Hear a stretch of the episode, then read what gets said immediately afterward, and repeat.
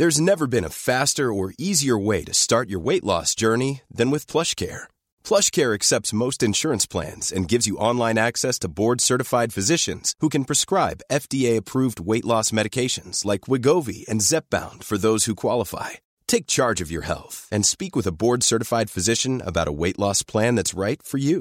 Get started today at plushcare.com slash weight loss. That's plushcare.com slash weight loss. plushcare.com slash weight loss. Entrevista. Vamos a platicar, como ya se lo decíamos al inicio de este espacio, estamos ya en comunicación con la doctora Mónica Rocha, ella es asociada del Consejo Mexicano de Asuntos Internacionales de Comexi, para platicar precisamente de este proceso eh, que estará llevando, el proceso de extradición del ex director de Pemex, quien fue eh, pues capturado en Málaga, en España. Vamos a conocer todos los detalles, qué es lo que sigue este proceso que se maneja, que eh, se dice será largo y que ya el ex director de Pemex lo ha manifestado que no quiere ser extraditado a México. La saludamos con mucho gusto esta mañana, doctora Mónica Rocha. Gracias por tomar la comunicación. Los saludamos Jesús Espinosa y Roberto Aguilar. ¿Cómo estamos? ¿Qué tal, doctora? Buenos días. Hola, buenos días, Jesús. Eh, ¿Roberto? Sí. Sí, hola, buenos días, buenos días. Mucho gusto y saludos a su auditorio. Oiga, pues el tema eh, se antoja como bastante largo por el eh, simplemente desde el punto de vista de los trámites que tienen que cumplir ambos países para lograr la extradición. ¿Cuál es el escenario más optimista que habría en este proceso, doctora? Escenario más optimista, bueno, primero, antes que nada, decían bien ustedes, va a ser un, es, va a ser un proceso largo, va a ser, va a ser un, eh, un proceso muy, muy complejo, eh, puesto que tenemos ya un primer escenario que se antojaba que sucediera en que eh, este sujeto, el señor Lozoya, eh, pues optó por la vía más larga y es no aceptar la extradición.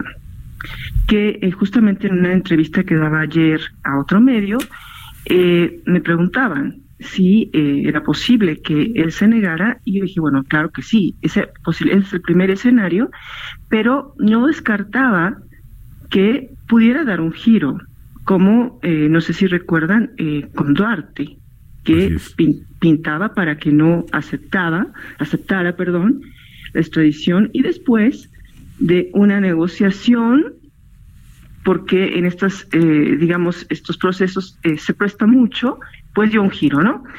No es el caso, lo que significa que hay un escenario donde, ustedes bien lo decían, va a ser muy largo, va a ser complejo, puesto que eh, este señor eh, justamente eh, su defensa, y bueno, si yo fuera su abogada, justamente echaría en mano de varios recursos que tiene, justamente porque está en Europa. Y esta es la Convención Europea de Derechos Humanos, es algo de lo que no se hablaba mucho. Ay, qué interesante. Claro, porque hay que recordar que España es un Estado miembro de la Unión Europea.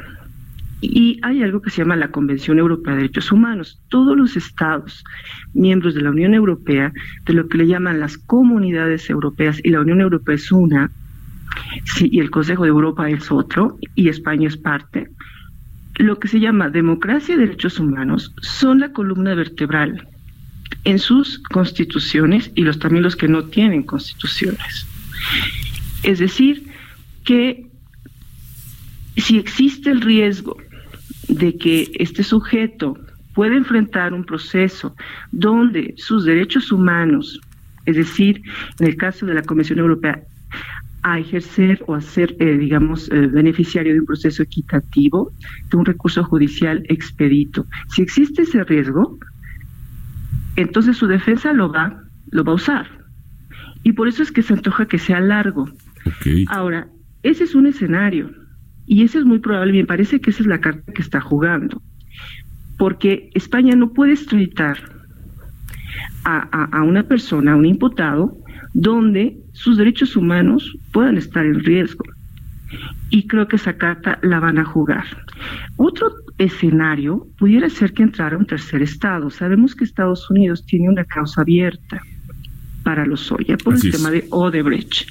Entonces, todavía no tenemos eh, una petición de extradición, pero pudiera darse.